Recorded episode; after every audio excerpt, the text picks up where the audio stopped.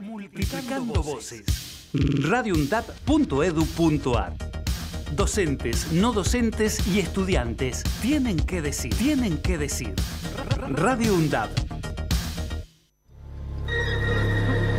Cultura clandestina.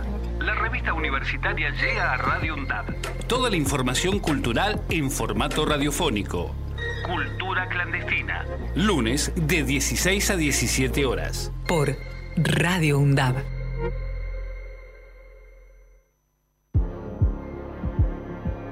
La cultura es el fiel reflejo de la sociedad.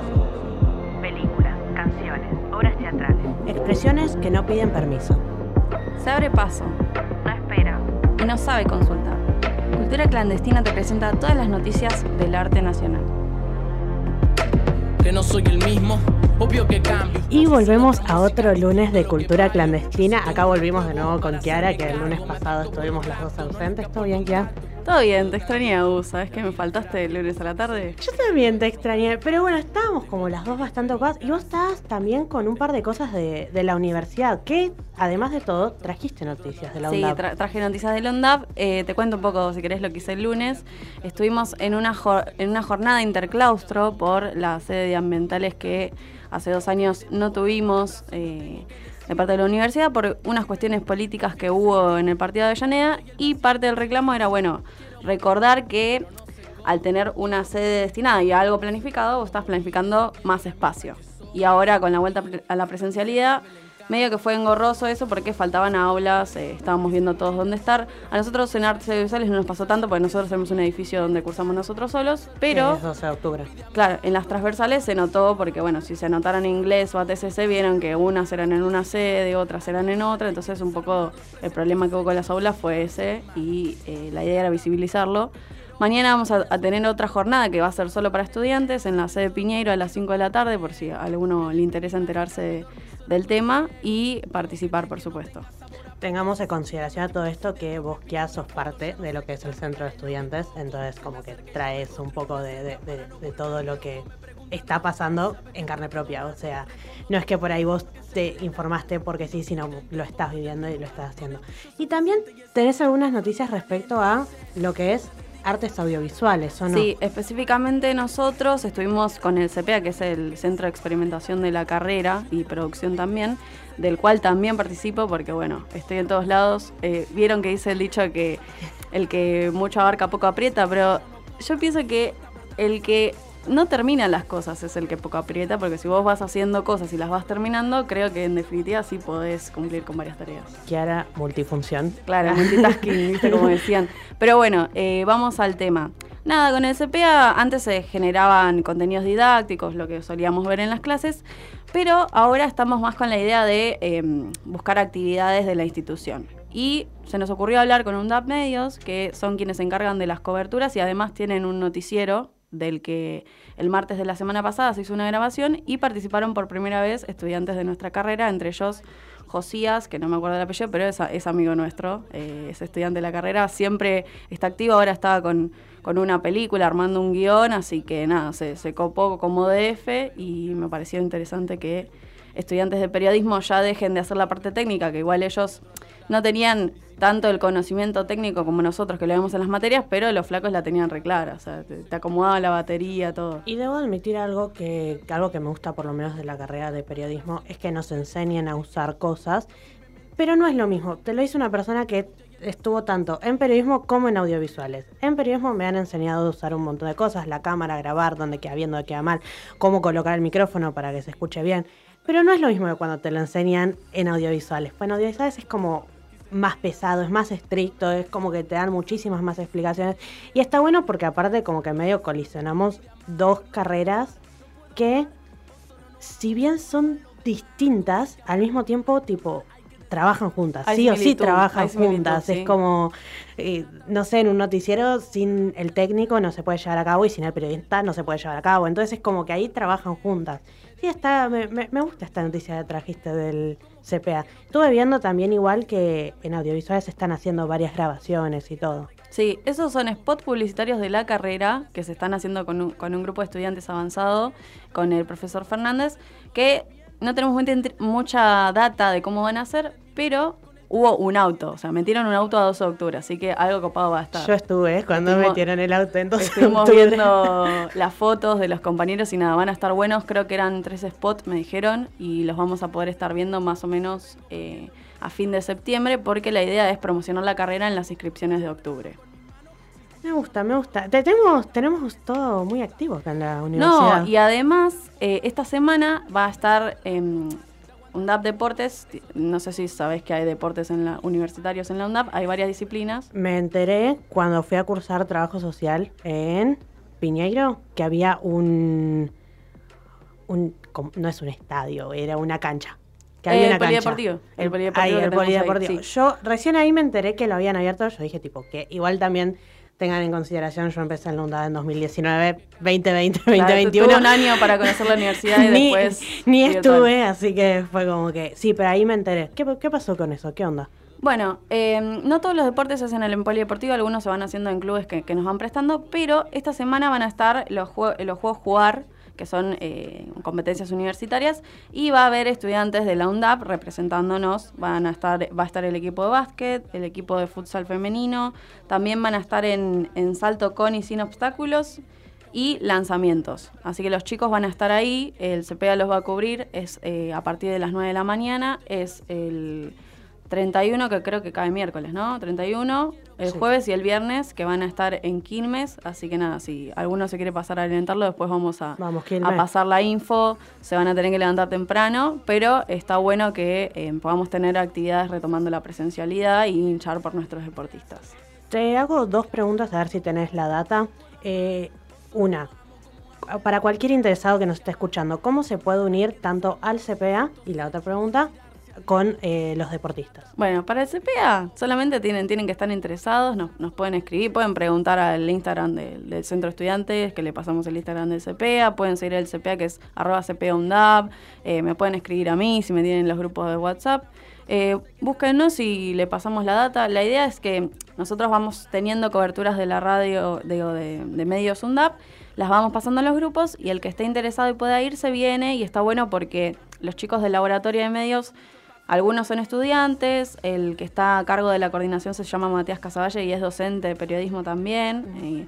Y, y nada, la idea es también ir junto con, con, ellos, con esos graduados a que nos vayan explicando, los chicos son copados, eh, más que nada como para tener experiencia en eventos, porque no es lo mismo grabar un corto que eh, cubrir una presentación de un libro, que es como más el momento, es espontáneo, y, y está bueno poder tener ese tipo de experiencias cuando no tenés muchas. Nosotros solamente antes teníamos, qué sé yo, la cobertura de la Feria del Libro, que se hizo igual, eh, pero eso era como más, más tedioso. Acá tenés como un acompañamiento, bueno, Matías es su profesor, lo- los chicos estudiaron nuestra carrera, entonces es como que hay como una familiaridad que está buena. Bueno, podem- tenemos la oportunidad de conocer las diferentes partes de la universidad, porque me tocó ir al departamento de Administración y Tecnología a, a cubrir un laboratorio que inauguraban y estaba bueno porque igualmente yo ya los conocía por política, pero vas conociendo como ámbitos de la universidad que están copados porque hay un montón de actividades. Traen No, aparte, eh, tipo, para los estudiantes audiovisuales estás haciendo tu carrera. Claro, estás, estás haciendo lo, lo que te gusta, sacas fotos, la verdad que nos vamos conociendo entre nosotros y vamos logrando, viste que encontrar un buen equipo es así. Bueno, Josías está haciendo la, la, la película con gente de la UNCI, que es amiga de él, y con eh, compañeros nuestros de artes, así que está, está bueno para conseguir a alguien que, que esté pensando en un proyecto como el tuyo. Y para. Así que nada, nos escriben y, y estamos ready. También estamos eh, teniendo conversación con la Secretaría de Cultura porque hay un concurso de género. eh, nada, tenemos las bases y Uh. condiciones si quieren participar.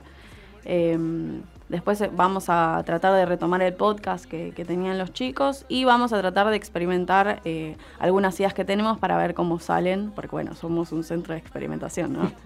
Y con respecto a los deportistas, ¿sabes algo? Eh, con respecto a los deportes, lo único que tienen que hacer es comunicarse al Instagram de deportes inscribirse o escribirles al mail. Eh, al mail deben estar bienestar eh, universitario.undap.edu.ar o si no pueden seguir en Instagram a Deportes Undap y ahí van pidiendo el formulario de inscripción. Lo que tienen que hacer es llenar con sus datos Eh, después de llenar el formulario se pueden comunicar con el entrenador y después ya pueden asistir. Obviamente que para competir les van a pedir eh, una revisión médica, pues no los vamos a mandar a competir sin chequear eso, pero ya pueden ir, eh, ir yendo a entrenar. Está bueno que, que si tienen el tiempo, si les queda cerca o si quieren y les gusta el deporte, vayan porque lo- los chicos verdaderamente están muy contentos. Hay un gran acompañamiento de la Secretaría de Bienestar, así que nada, me parece una propuesta excelente, saludable y muy copada. Bueno, y ante cualquier cosa saben que si quieren volver a fijarse el tema de los Instagram o lo que sea, lo vuelven a escuchar todo el programa en Spotify.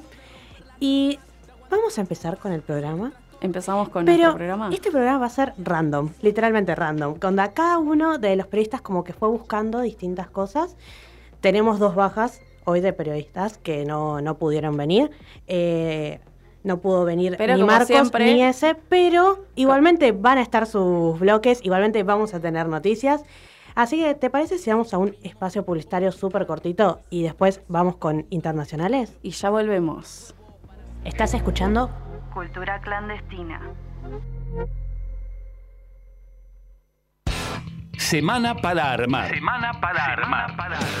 Análisis y debate sobre los temas de la coyuntura actual.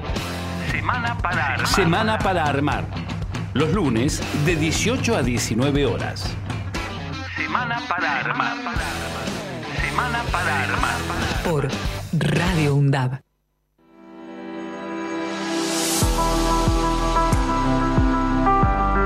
La Embajada Británica en Argentina promocionó una competición universitaria denominada ¿Por qué me gustaría conocer a mis vecinos de las Islas Falkland? Compartiendo el repudio a dicha convocatoria expresada por nuestro Consejo Universitario Nacional SIN, la red de radios universitarias nucleares en Naruna reafirma su compromiso con la causa Malvinas, su disposición a seguir trabajando para la construcción de la memoria e identidad de los y las excombatientes y sus familias, además de la irrenunciable demanda de soberanía argentina en las islas del Atlántico Sur.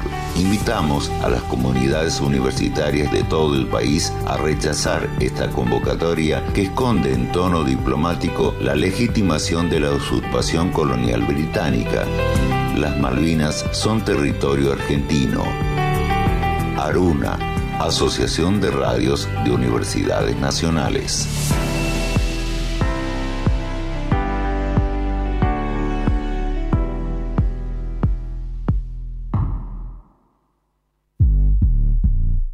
Hacemos pie. Recorremos todos los paisajes de la ciudad de Avellaneda y los distintos escenarios barriales, con agenda propia. Hacemos pie, paisajes y escenarios, de lunes a viernes de 10 a 12 horas. Hacemos pie. Hola Zoe, vos que tenés Spotify, ¿qué me recomendás escuchar? Hola Alfredo, algo que no te puedes perder es Radio UNDAB. Búscalo y están todos los contenidos de la radio. Ya lo busco y me pongo a escuchar. Diálogo Internacional, el programa conducido por Atilio Borón, una producción de Radio UNDAP y Somos Radio AM530. Diálogo Internacional, con la participación especial de la periodista Telma Luzani, junto a un equipo integrado por Paula Klachko, Federico Montero y Marcelo Rodríguez. Sábados de 18 a 20 horas. Repetición los martes a las 18. Diálogo Internacional. Todo el cine internacional. Por Marco Bofelli. Solo por cultura clandestina.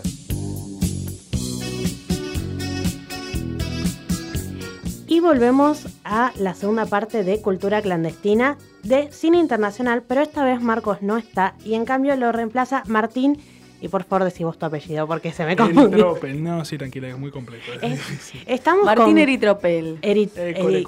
Eritropel. Eh, tenemos periodistas con nombres muy complicados. Sí, sí, no, no, eh, no hay un apellido sencillo, tipo. Cáceres, Pérez. Cambiémoslos, cambiémoslos a todos nada más por el apellido, porque es Ahora son- imposible nombrarlos. Son clandestinas de apellido todos. Claro, o sea, así, así no se puede. Tranqui, la cosa está. Esta vez, Martín, nos Sí. trajiste algo que es Así es. internacional, pero es muy nacional también. Y que estamos esperando todos. Así que, por favor, si Así querés dar es, tu estoy- noticia.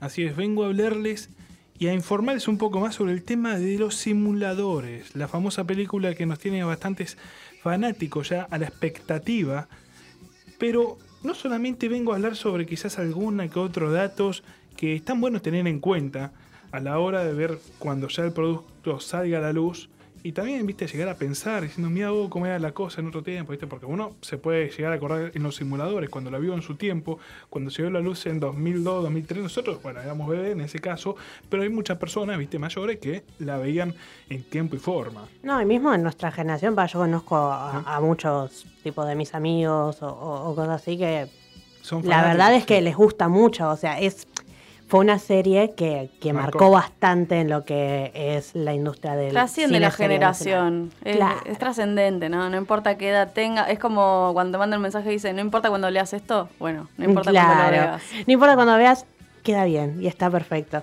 Igual voy a admitir algo, nunca la vi los simuladores. No, Agustina, no, no puedes llegué. seguir viviendo No. así. No, ya lo sé que no puedo seguir bien. Pero es algo, es, es, es una frustración que tengo muy pesada eh, el no haberla visto. igual yo creo que las series son como los libros. Hay un momento determinado de la vida para verlo, tal vez todavía no te tocó, pero es como que capaz que si lo ves antes, como que te, te arruinas la experiencia. Yo soy fácilmente influenciable por nuestros periodistas. O sea, pensaba Marcos la última vez, dijo, vayan a ver Elvis, y yo fui a ver Elvis. Bien, bien, Sí, bien. por ahí con esto voy y empiezo los simuladores. ¿Vos dale. decís que Martín te puede convencer hoy? Martín, convénceme a ver los simuladores, por favor. Mira, te cuento un poco sobre los simuladores para así vos te dando una idea, ¿no?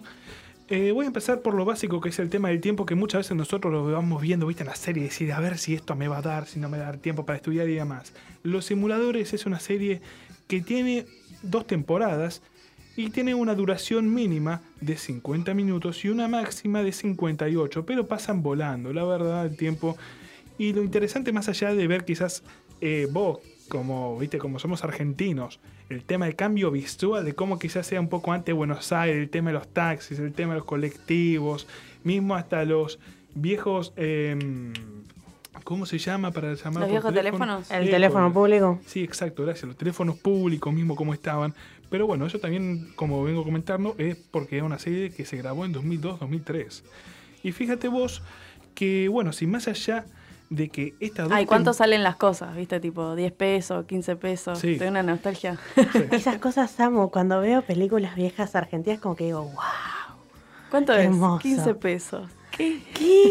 ¿Qué? Me encanta. Bueno, fíjate vos lo siguiente, ¿no? Vos vas a tener una amplia variedad de capítulos para elegir cuál va a ser el que querés empezar, porque por suerte los simuladores, mm, en la primera temporada, no tiene, viste, un orden lineal. Tiene 13 capítulos que, como bien te acabo de comentar, duran entre 50 y 58 minutos. Y una segunda temporada, la cual sí hace un poco hincapié en la primera, porque aparecen eh, personajes que justamente después los más fanáticos, fíjate vos, que se empiezan a cuestionar el hecho de cuando ahora vayan a hacer la película, porque son personajes que eh, eran muy grandes cuando Cabos hicieron. sueltos, diríamos. Sí, por ejemplo, la Brigada B, que es una cosa, es, bueno, no, es- no es una cosa, sino era un grupo de personajes que le hacían el acompañamiento a los simuladores en sí, viste, como era un segundo grupo, pero ¿qué es lo que pasa? Como te acabo de comentar, eran de una edad avanzada, por ende, eh, algunos ya están, no están entre nosotros, viste.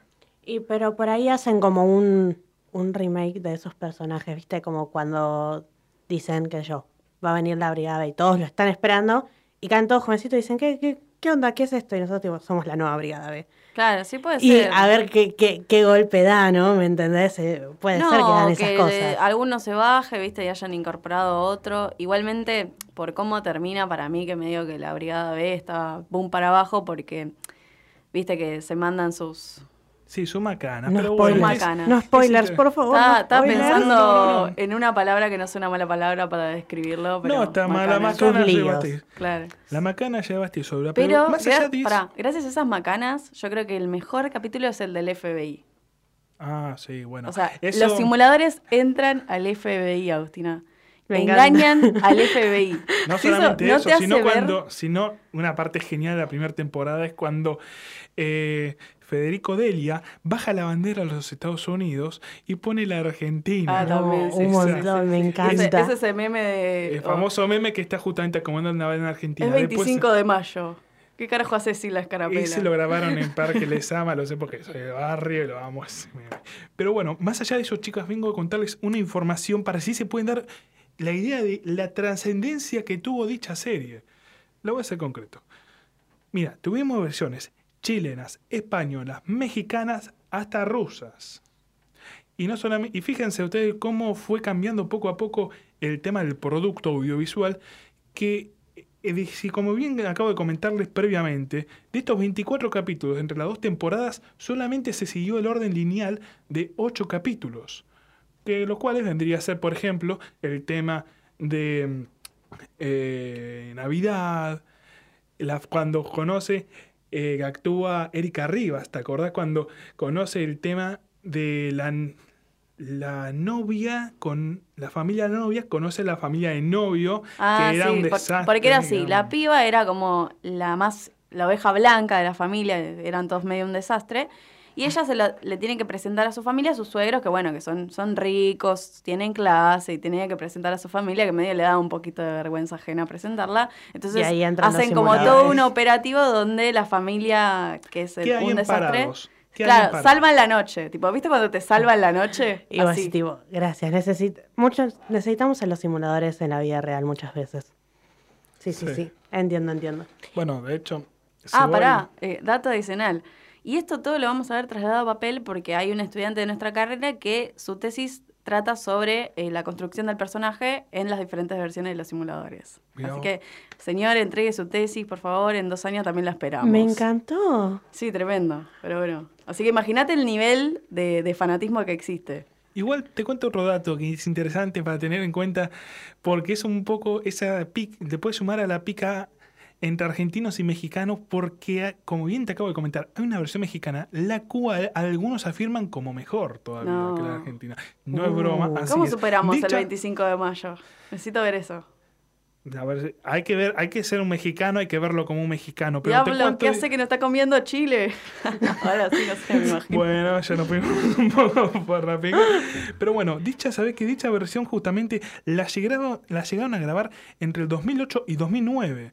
Y no solamente eso, sino que como eh, no fue la primera versión que hicieron de la reversión de esta famosa serie. No, sino que la primera reversión la hicieron en Chile en dos años totalmente diferentes, 2005 y otro 2010.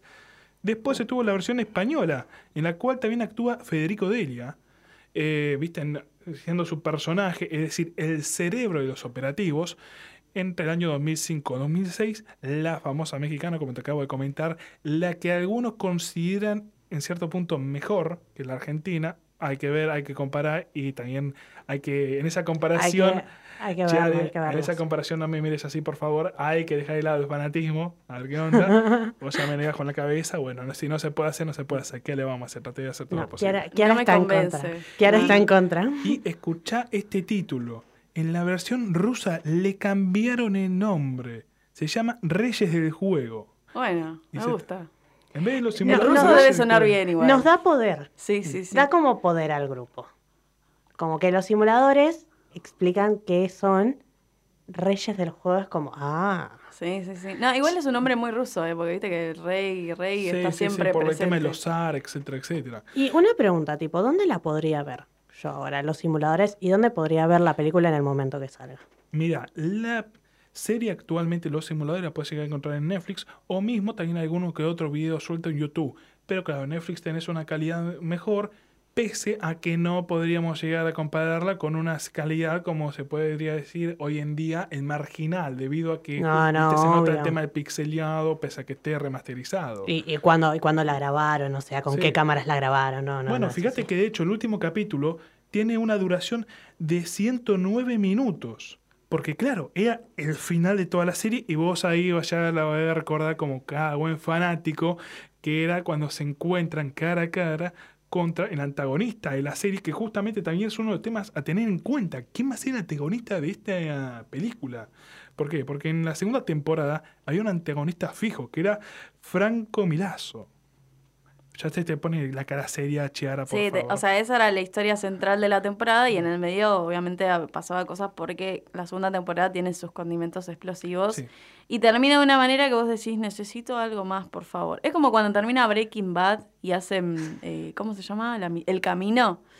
Pero Sí. después ves el camino y decís, estos tendrían que haber sido dos capítulos después, pero es, es como algo así, es como la explicación que necesitas. ¿Vos decís que en los simuladores la película va a ser algo así? Y sí, es como, o sea, la, la película termina con una separación, ¿entendés? Tipo, vos te vas por tu camino, yo me voy por mi camino un rato. Y un rato significa que en algún momento nos volvemos a cruzar. Y entonces todos nos quedamos esperando cuándo se vuelven a cruzar los personajes. Bueno, No, tardaron 21 años el último cruce. Mi edad, ¿viste? no quiero cortar, pero nos estamos quedando sin tiempo. Dale, dale. Tírame ya donde voy a poder ver la película, por La favor. película la podés llegar a ver en los cines. Estaban dialogando justamente eso Damián Cifrón, porque ¿qué pasa? La que, la, la que está patrocinando es Paramount. Y Paramount actualmente tiene su plataforma.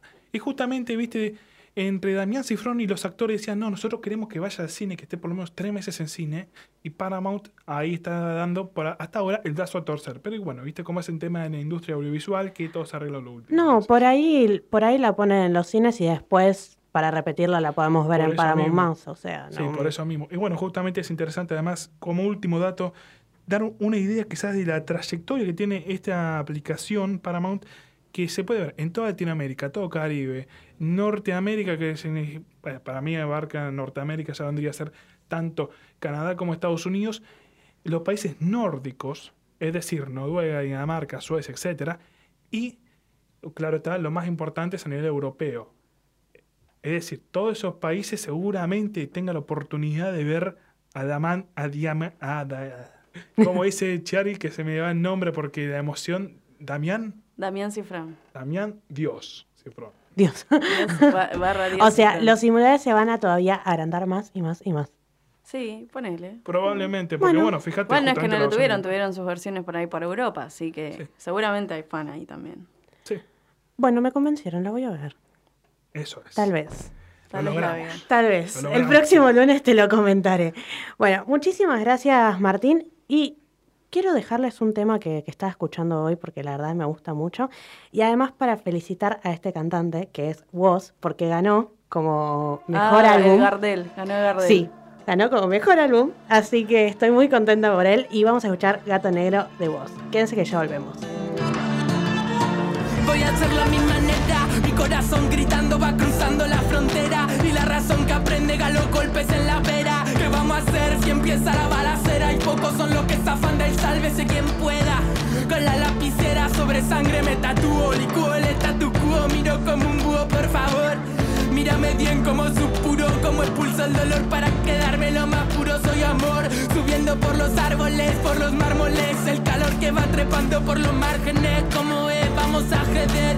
Que hasta los ángeles bajan del cielo cuando les llega la sed. Por eso viajo en busca de agua en el desierto, desde la llanura hasta la altura del cemento. Paso del ruido absoluto al sepulcro, silencio sin saber si ha visto el paraíso o transito el cementerio. Los ojos que me ven se me esconden. Estará maldito mi nombre. Ya no debo ser un hombre en que me transformé. Soy un gato negro,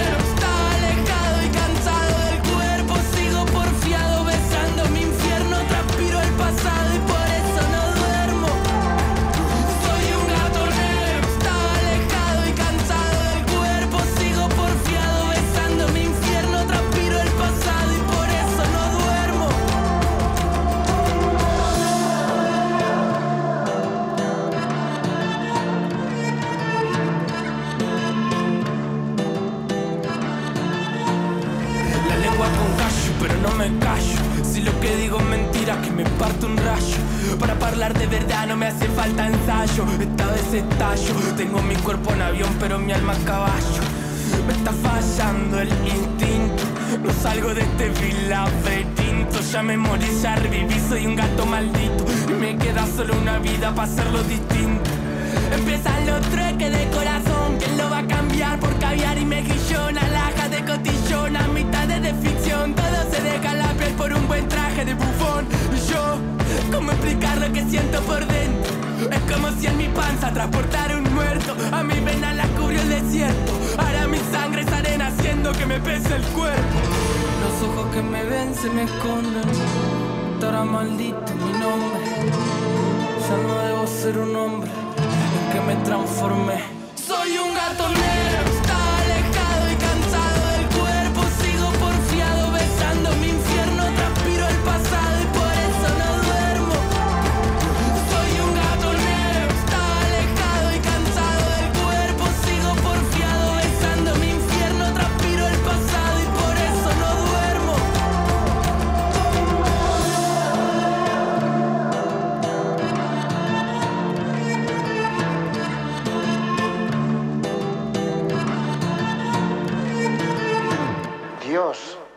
verdad creerá en mí?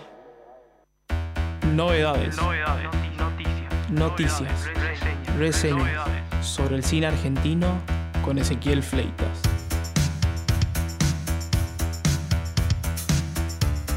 Bueno, otra tarde, otro lunes, otra columna de cine nacional, pero hoy nos toca una tarde de cine Ezequiel porque no podía venir. Como estudiante de artes audiovisuales tenía que hacer un trabajo práctico, pero tenemos el agrado de que Agus se va a hacer cargo de su columna, de la investigación de que se preparó igualmente, así que vamos a poder tener las noticias random de siempre de la Random. mano de Agus. Random. Random. no, estuvo muy bueno lo que, lo que buscó ese. O sea, me interesó bastante. Y es más, tipo, antes estuve debatiendo con un par de compañeros. Así que fue como. Fue interesante. Él buscó sobre eh, la encuesta de las 10 mejores películas de la historia del cine nacional. Es así, entre 1977 y el 2000, el Museo del Cine llamó a periodistas, a críticos y a investigadores hicieron una encuesta, tipo tres encuestas en realidad se llevan a cabo, para ver cuáles eran las 10 mejores películas de la historia. ¿Con qué objetivo este? Como para acercar a los cinéfilos a el- esa película que no puede faltar. O sea, vos querés entender Argentina, mirate estas 10 películas. Claro, Es nuestro así. top 10. ¿Por qué no tenerlo? O sea, que puedan explicar bien cómo es el país o, o que hablen de, de temas muy heavy que pueden llegar a- a movernos a nosotros.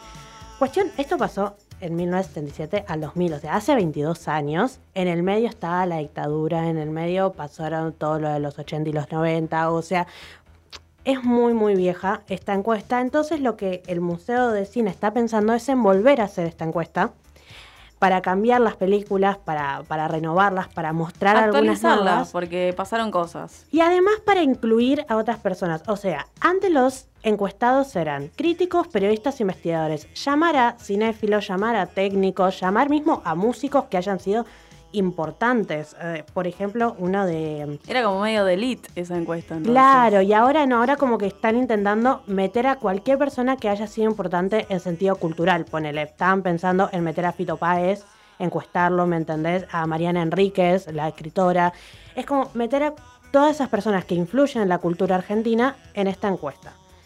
No, y además tenemos tran- transversalidades porque hay muchos muchos hijos de músicos, como por ejemplo el hijo el hijo de Spinetta, que hacen música para películas, también está Sorín que también hace música para películas, entonces hay músicos que hacen bandas sonoras, que la banda sonora, aunque no se crea, es una parte muy importante de las películas, así que me parece excelente que, piensen en incluir a músicos. Es que literalmente la banda sonora es parte de lo que es eh, la parte la parte de- del sonido, del sonista y todo. O sea, la banda sonora es tan importante como el diálogo como los efectos especiales. Y estoy así con esta información porque ayer me hicieron ver una película para Sonido 2, así que tengo todos los sonistas y todos los roles ahí en la cabeza. Pero no, sí, coincido un montón. Y es lo que te digo, como que este nuevo objetivo que tienen de volver a hacer la encuesta, digamos que sería para que las nuevas generaciones de cinéfilos se interesen también más sobre el cine nacional, ¿no? Claro, O como sea, para tirar la vieja onda de que acá no hacemos cosas copadas, por así decirlo. Porque uno Claro. escucha mucho ese comentario de no, yo no voy al cine, pero no voy a ver cine nacional. Y después no, empezás cine- a revisar. El y cine hay- argentino es aburrido. Eso, ese Claro, esas cosas. eh, Sí, sí. Y las taquilleras son siempre las de comedia, pero tenemos un montón de películas que son peliculones. Que, Que son Claro, o sea. y que como- llegaron muy lejos. Justamente hablábamos de, de- de los simuladores, hay otras películas que llegaron muy lejos y que está bueno, que está bueno nombrarlas. Bueno, igualmente en esta nueva encuesta ya saben que va a haber un par de películas que se van a quedar en el podio y las paso a nombrar. Una es Prisioneros de la Tierra de Mario Sofisi, en- se hizo en 1939. La otra La Guerra Gaucha de Lucas de Mare, 1942. Las aguas bajan turbias de Hugo del Carril, Uh, ese es un 1952. Y La Casa del Ángel de Leopoldo Torre Nilsson. Otro de peliculón, 1957. peliculón que igualmente esa película termina, termina y decís no entendí el final, pero después lo procesás y, y te va cerrando la Son cosa. esas películas que necesitas uno o dos días para. Sí, sí, eso, como que te cae la ficha el otro bien. día, pero es como que además las últimas dos películas que mencionaste a nivel lenguaje audiovisual trajeron mucho, entonces no sé si van a incluir eso también, o sea, como... Es que en realidad quieren incluirlo todo. En la encuesta quieren incluir que representen la cultura argentina y que hayan sido importantes para el cine nacional. Claro, o sea, referentes del cine. Es como, es lo que te digo, sos estudiante de cine y querés entender Argentina, mirate estas 10 películas. Tanto porque fueron importantes eh, en sentido técnico, porque fueron importantes a nivel cultural, porque fueron pesadas en su mensaje. Estas 10 películas las tenés que ver. Y estas películas que acabo de nombrar van a quedar en el podio y están casi seguros de que irse no se va a ir porque son películas muy icónicas y que no se pueden correr. Las dos películas que sí se van a ir del podio y que van a ser reemplazadas seguramente es El jefe de Fernando Ayala de 1958 y La Vuelta del Nido de Leopoldo Torres Ríos de 1938. Ellas dos van a ser reemplazadas Ah, por la otras. vuelta al negro es buena igual, es buena. Eh, la otra no me duele tanto y no me duele tanto. Me dolería más que, que saquen la, la Casa del Ángel. que Pero, un- pero van a ser reemplazadas por buenas películas. Como por ejemplo Tiempo de Revancha de Adolfo Aristaray de 1981. Camila de María Luisa Bember de 1984.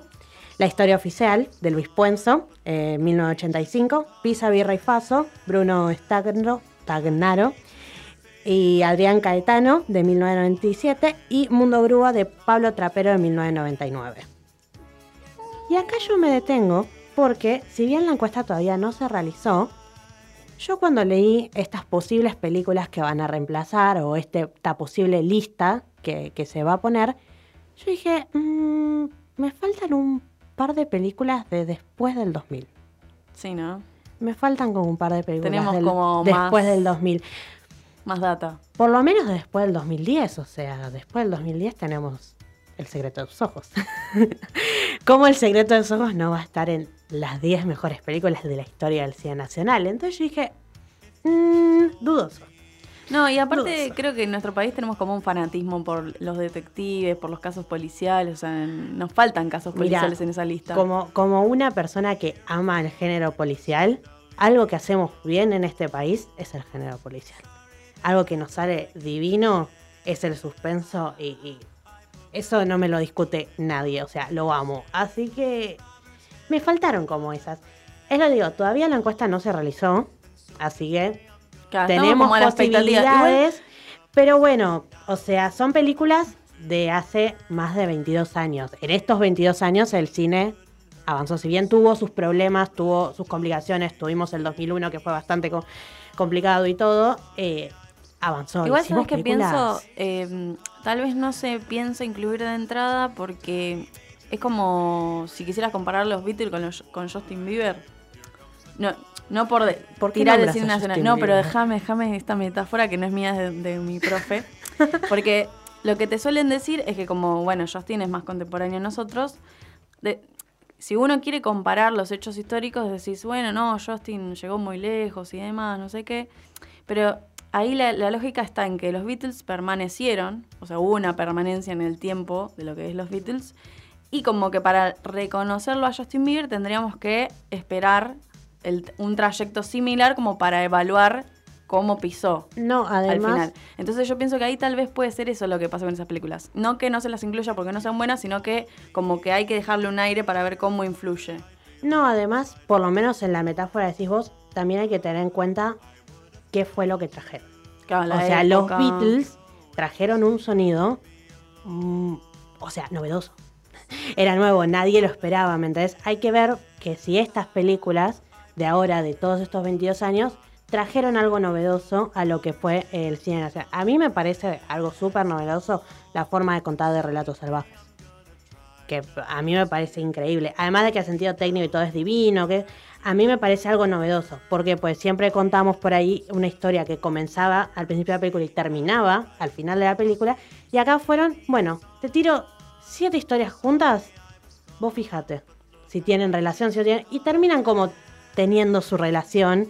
Te terminas como empatizando con todas en cuanto cuánto dura cada, cada como Y como corto. 10, 7 minutos, depende. Hay unos que duran más. Eh, sí, no, no, A mí- no a mí considero una parece- mala película Relatos Salvajes, pese A a, mí me lo que piensan parece. algunos. A mí me parece una gran película Relatos Salvajes y que no me molestaría si aparece en esta encuesta, ¿no? ¿Cuál es tu favorito? Qué complicado. No, ya tardaste mucho en pensar. Es como cuando te dicen te quiero, ¿viste? Y tardás en decir yo también. es que, es que, es que me la estás complicando. ¿Película? ¿No serie? No, no, la antología Ah, de ok. Relatos Salvajes. O sea, ¿con, cuál de Ah. lo- ¿con cuál te quedas? ¿Con qué historia te quedas? ¿Con cuál me quedo de todos? Sí, tenés que Mm. elegir una, decir que esta es muy buena. A mí me encanta la del restaurante. Ay, la del restaurante es buena, pero ¿sabes qué? A mí me gusta mucho el plot twist de los que se pelean en la carretera porque después dicen... Me encanta. Es un crimen, Crimen pasional.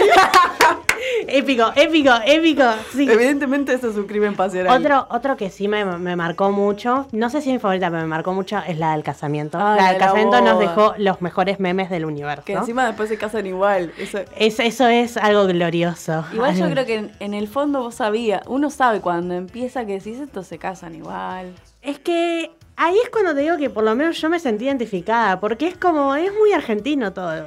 Sí, Eh, sí, sí. Sería capaz, seríamos capaz de eso, de armar todo el quilombo, pero después bueno, ya está. No, listo, No pasa perdono, nada. Nos casamos igual todo prendido fuego, el salón. Tipo, te tiré encima del espejo, pero no pasa nada, ya pasó. Claro, se sintió medio como en Facebook, ¿viste? Cuando se pelean, lo ponen en Facebook y después se arreglan y están con en la foto Twitter de te amo. o cosas así, sí, sí, en Instagram. Claro, es como... O ponerle otra que yo por lo menos... Va, sentí, me sentí identificada por el lado de ver a mis papás, fue la de Bombita. ¿Cuál es la, la bombita? La de Bombita, que está cansado de, de- el de Ricardo Darín, que está cansado de que le saquen el Ah, auto. Sí, sí. y que tira bom- una bomba. Esa es la verdad que yo lo sentí por mis papás. Sí. Lo sentí por ellos, porque dije... Ah, de la bombita. Yo decía bombita, Bombita. de luz. No, claro, que No, explota bombita todo. que explota absolutamente Creo que todo. Ahí hicieron lo que todos soñamos, que era tipo explotar. eh, Algo que te, te tiene podrida. Claro, claro. Algo burocrático, porque ahí el sentido está como el tema de la burocracia. ¿Qué es Claro. lo más burocrático que tenemos? Cuando te llevan el auto. Claro, es como... Que es tipo, no, no estaba pintado. Bueno, flaco, vos tenés un mapa donde dice en qué, se- en qué calle se puede estacionar, en qué calle no. Y vos tipo decís, no, ¿quién va a leer ese mapa? O sea, ¿Quién- te quién salen tiene con ese mapa? cosa rara, viste, que vos decís, bueno, pero acá estaba pintado en blanco. Y bueno, no, no, no, acá me marca que no, así que lo siento mucho. Y es como Sí. frustrante, muy Pero frustrante. ves, ves, relatos salvajes tendría que parecer. Y bueno, no voy a correr más el tiempo, pues ya nos repasamos. Pero bueno, eh, esa fue la, la hermosa investigación que nos dejó Ezequiel. A mí me encantó. Fue muy interesante porque no sabía que existía esta encuesta. Es más, si quieren saber más sobre la encuesta, se puede escribir a encuestasineargentino.gmail.com. Lo repito por las dudas. encuestasineargentino.gmail.com y te van a tirar toda la info ahí. Eh, nada, veremos qué, Así que vayan todos a comentar que incluyan las películas después del 2000. Relatos salvajes. va- Vaya manada. Y bueno, vamos ahora a un, un espacio publicitario muy cortito y ya dentro de poco terminamos el programa. Ah, ya. Tenemos a Sam y después ya terminamos Ya el programa terminamos de otro hoy. lunes. Pero quédense porque todavía no terminamos. Vamos con un espacio publicitario súper, súper cortito. Estás escuchando Cultura clandestina.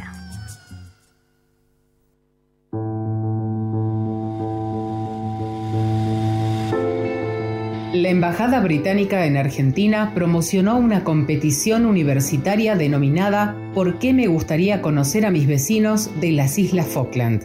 Compartiendo el repudio a dicha convocatoria expresada por nuestro Consejo Interuniversitario Nacional SIN, la red de radios universitarias nucleadas en Aruna reafirma su compromiso con la causa Malvinas, su disposición a seguir trabajando para la construcción de la memoria e identidad de los y las excombatientes y sus familias, además de la irrenunciable demanda de soberanía argentina en las islas del Atlántico Sur.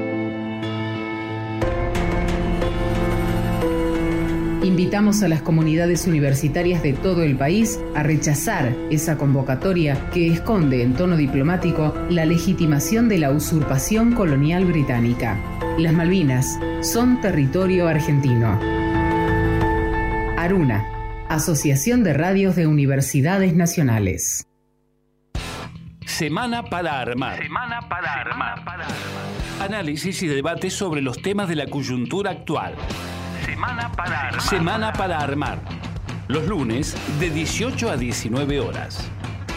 Semana para armar. Semana para armar. Por Radio UNDAB.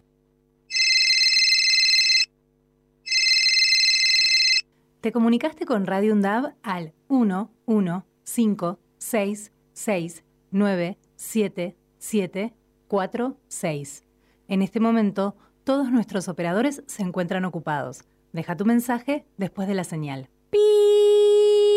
Hey, Zoe, este es el número de Radio UNDAP para que te comuniques y lo agendes.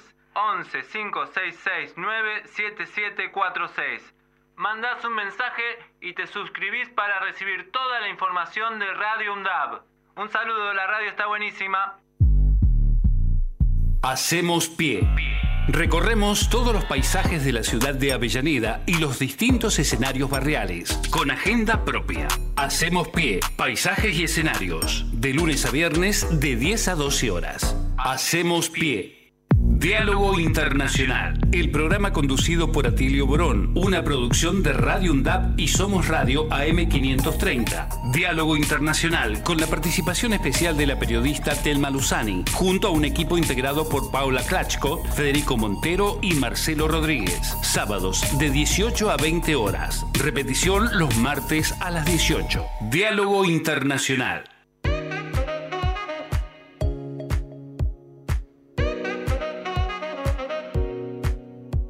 ¿Alguna vez te preguntaste por el origen y contexto de algunas canciones? ¿Querés conocer artistas locales y explorar nuevos géneros? Bueno, acá vamos a hablar de eso y más. Todo para levantarte el inicio de semana. Bueno, hoy otro lunes tenemos con Sam la columna de música y esto es impronunciable, así que lo vamos a dejar a él. Notfest. Sam, Notfest. ¿cómo andás? Notfest. Hola, ¿cómo están? ¿Cómo están? ¿Todo bien, Sam? Siempre es impronunciable lo que trae Sam. Pero siempre termina termina siendo algo que, Polémico. además de, de que se lleven sorpresa, ¿no? Sí, interesante, Termina interesante. siendo algo que después lo termina comprendiendo. Esto, igual que trajiste, va, estuve leyendo un poquito y está bastante bueno. ¿Nos querés contar un poco del Notfest? Sí, sí, les cuento. Primero que nada, el nombre del festival se da por eh, la banda que lo crea, que es, es eh, Slipknot, que es una banda estadounidense. Y este festival se, que la- lo crean ellos, eh, creándolo en 2012, eh, con la idea de, de expandir eh, los subgéneros. eh, como- bueno, no dije que ellos son de Estados Unidos, de ese lugar, parte de ahí, para hacer como que crecer más eh, a las bandas emergentes locales de Estados Unidos. Bueno, eh, inicia en Estados Unidos, luego lo, lo hacen internacional al pasar por países como Reino Unido, Finlandia, Canadá, Japón, México, Colombia, Francia, y se manejaba como que en esos lugares. No, no pasaba de eh, Centroamérica para abajo. ¿Sería como un Quilmes Rock, pero de Estados Unidos? Algo por el Claro, estilo. sí, sí, sí, digamos que, digamos, que- digamos que algo así. Es, Eh. perdón que te interrumpa, eh, trata mucho el género metal, ¿no? Sí, sí, sí, claro, claro, es del, es del género que parten.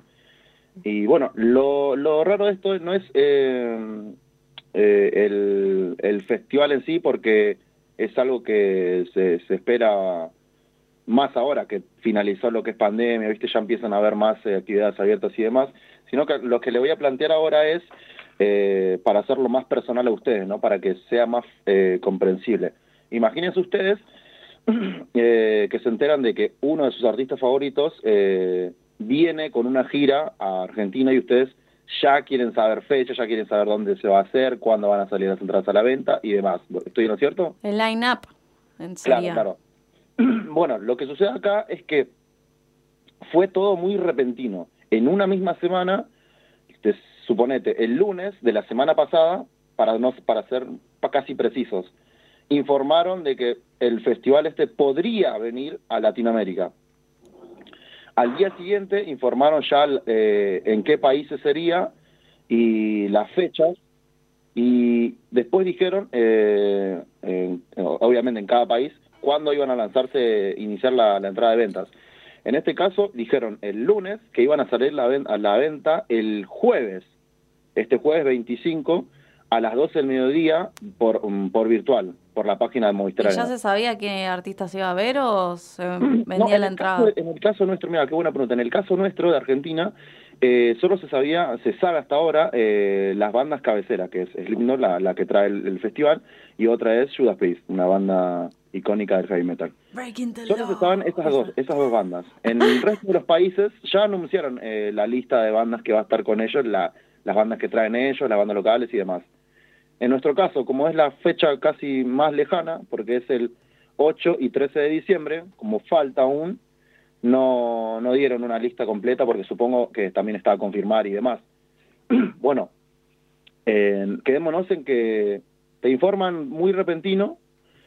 Me encanta, es como cuando te dicen, bueno, te aviso por WhatsApp y después llegas a tu casa y tenés toda la info y vos decís, chan. Claro, claro. Bueno, ese mismo jueves a las 12 eh, hubo poco tiempo de aviso, pero bueno, toda la gente que, que viste, cuando querés, estás.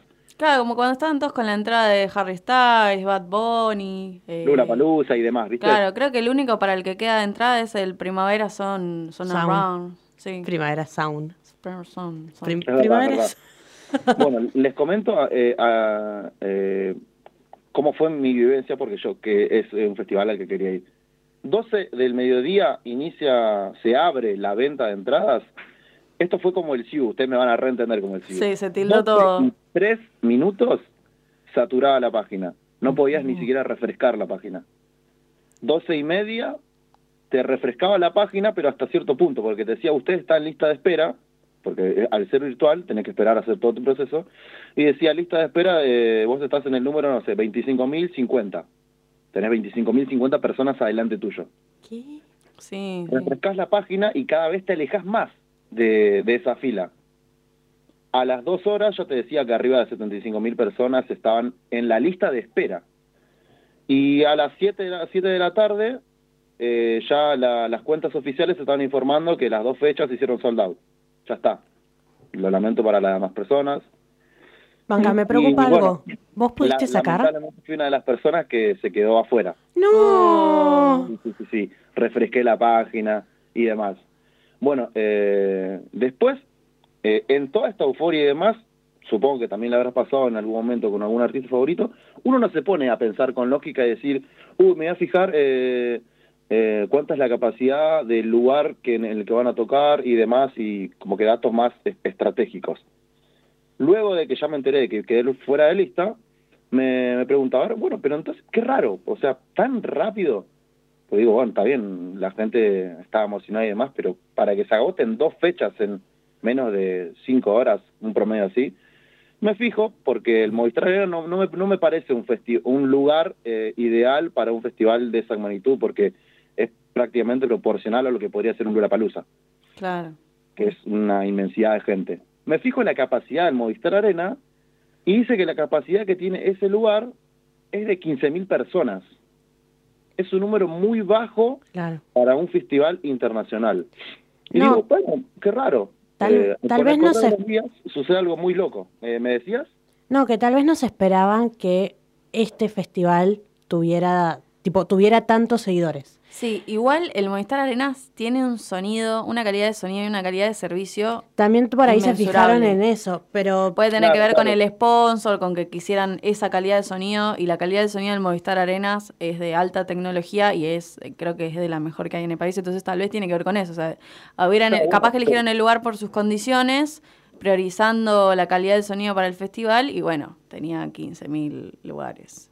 Claro. Es cierto, estás, estás eh, dando un punto muy muy, muy cierto porque tal vez se fijaron en otras características más que eh, ser abarcativos con capacidad.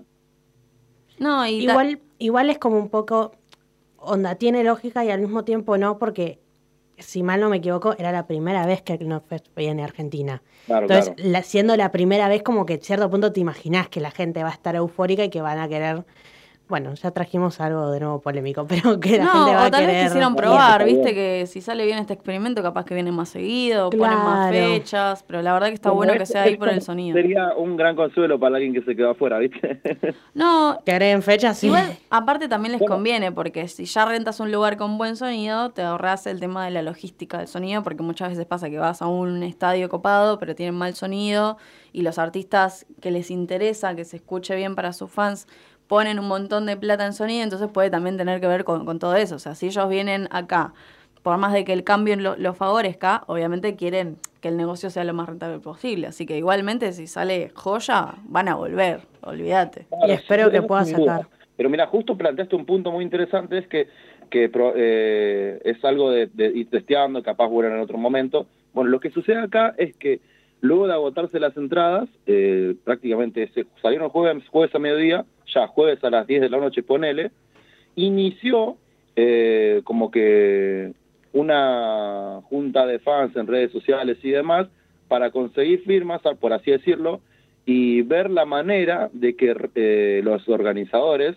tengan en cuenta esto de que más de, te- dándoles un número casi exacto, más de 100.000 personas se quedaron afuera que querían ir, que es un número bastante interesante para los que manejan logística y demás, y más que nada la plata que van a recibir, es que eh, están planteando de que reorganicen, reprogramen eh, el lugar y lo hagan en un lugar con como se suele hacer con este tipo de festivales, como les podría decir eh, el hipódromo San Isidro, es como se hace el Lula Palusa, o el estadio River Plate, que también se hacen festivales de ese tipo, de ese calibre y demás, que mira, te digo la diferencia. Por ejemplo, como les dije, el Movistar Arena tiene una capacidad para 15.000 personas y el estadio de, de River Plate tiene una capacidad de ma- más de 80.000 personas. Ni hablar de lo que es la capacidad del hipódromo San Isidro. Eso en cuanto Y a el capacidad. estadio de pero River la tenía- gente empezó a hacer eh, como que una plantear esta idea para, para llegar a ser un número bastante interesante de personas para plantear la idea esta de que se reprograme y ver eh, o si agregan fechas que eso no creo porque ya tienen todo un cronograma porque después de acá y antes de acá van por otros van para otros países Claro, tienen fecha pegada, no tienen aire, como que vos decís, bueno, Claro, hay un claro. aire de dos días en la que se puede pensar, porque muchas veces las giras están pensadas así, tienen sus fechas y tienen un aire entre un país y el otro como para poder meter eh, alguna que otra actuación. Y como, bueno, no es comparación, ¿no? Pero, uy, como Coldplay. O sea. Coldplay tuvo Exacto, para, exacto. para meter nueve conciertos más, o sea, es como... Pero, por ejemplo, si vos ves Imagine Dragons, al toque se agotaron las entradas, Verdad, pero el verdad. 25 ellos están en otro país. Claro. Entonces no, no hubo ni oportunidades de, de por ahí agregar otra fecha. Claramente no es comparación, ¿no? Porque uno es un festival en los que van muchísimas bandas y esto es un concierto de una banda en específico, pero Claro, pero igual ellos eh, tienen- ya tienen la experiencia, ¿no? De, de hacer más de tres fechas seguidas, ¿viste? Como que ya tienen bastante Claro, también cancha en eso. esto de agregar y agotar fechas a, a lo loco. Claro, también eso, o sea, es como, como una situación distinta. Eh, Sam, ¿algo más para contarnos respecto a esto?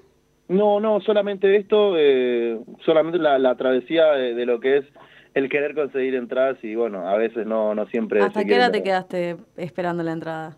Como en el CIU, ¿viste? Uno nunca sabe hasta qué hora puede Ah, chance, eternamente. Hasta, hasta que te anunciaron que no había más, vos seguiste Claro, luchando. claro, viste, cabeza de termo, hasta, hasta que no haya un anuncio oficial, uno sigue cliqueando. El jueves de Sam se dedicó solamente a intentar sacar una entrada fallida. Ya sabemos cómo fue el jueves de, de Sam.